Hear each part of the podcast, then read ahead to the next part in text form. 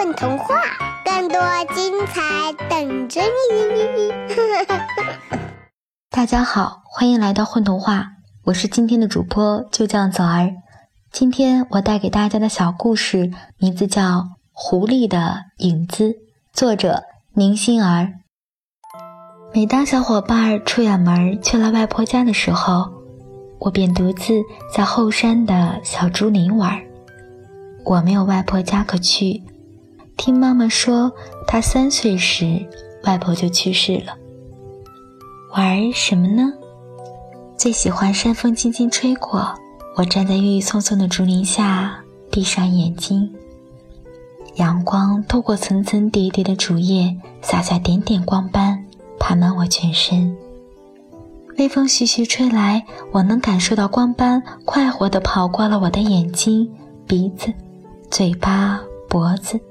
直到跑遍我全身，感觉就像是有双手在轻轻抚摸，似有意无意避开了会让我痒痒的地方，可我还是想笑，发自心底的大笑。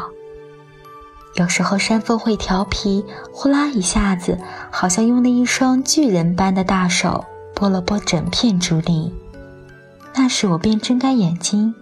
追逐着地上的斑斑驳驳摇晃的竹影，或阳光编织出的各种形状。哎呀，你踩到我了！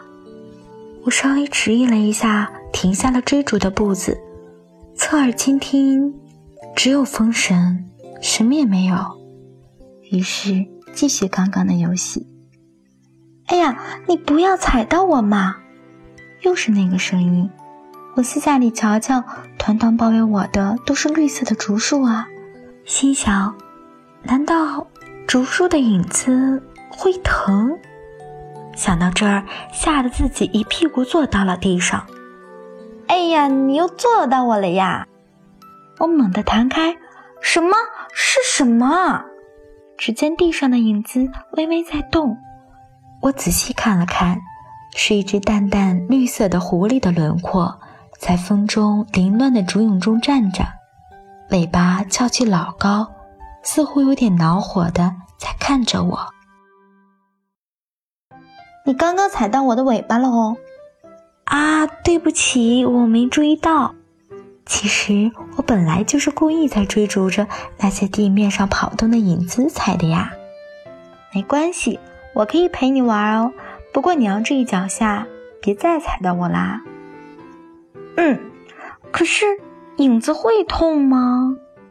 我还是没忍住问出了一个傻问题。哎呀，你真是，狐狸可是很敏感的，尤其是尾巴，被踩到肯定会疼了。狐狸影子摸了摸自己的尾巴，好像还在痛似的。那你，那你踩一下我的试试。我犹豫着，又有点兴奋地跳了一下。好让狐狸看到我的影子。哈哈其实你在跟竹影玩的时候，我也从树上跳下来，和你的影子玩了很久。当然也有不小心踩到你的影子的边边了，不过你没有留意到，因为你还感觉不到。你住在竹树上？是的，我是一只绿狐狸，皮毛和绿色的竹叶相差无二。平日里隐藏在密密麻麻的竹叶间，你们看不见的呢。那你踩踩我，我还是想知道被踩到影子是什么感觉，何况是被一只狐狸。那我来喽。狐狸的影子渐渐向我的影子靠近，看着它的脚踩下去的时候，我以为我会痛得跳脚，但并没有。反而有一种酥酥的幸福感，和刚刚和竹影嬉戏时的那种幸福感不一样。哪里不一样呢？我说不出。从那之后，只要有空，我便跑到后山去和狐狸影子玩，玩互相踩影子的游戏。只是竹树上的绿狐狸，我一次也没发现过。你会在树上干什么呢？晒影子。啊，我小小的脑袋还理解不了那个词，就像你妈妈晒衣服那样挂在树上呢。为什么呢？没什么，喜欢而已，喜欢阳光的感觉。你妈妈还好吗？妈妈，哦，很好啊。你认识我妈妈？我奇怪的盯着狐狸。没，没事，挺好的。那一瞬间，我仿佛看到狐狸脸上绽开了一个大大的阳光般灿烂的笑容。后来，我渐渐长大，认识了更多小朋友，去后山的机会越来越少，影子游戏也玩得越来越少。直到有一天，竹树上的绿狐狸竟然现身了，它向我默默招了一下手，然后又消失不见了。我看见了。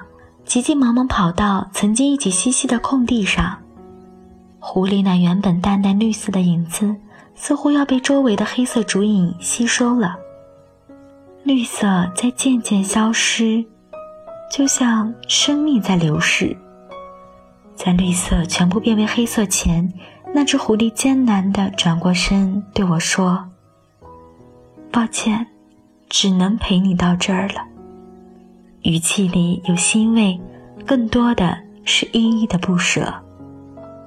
我知道自己这些日子忽略了狐狸，我不知道怎么才能让狐狸不要离开。我垂下眼眸，像个犯了大错的孩子，却不知如何道歉，如何弥补，眼泪就那样流出来了。狐狸慢慢的走过来，摸了摸我的影子脑袋。声音充满慈爱，挺好的。只要你一直都笑着，像和我玩游戏时一样大笑，外婆就开心了。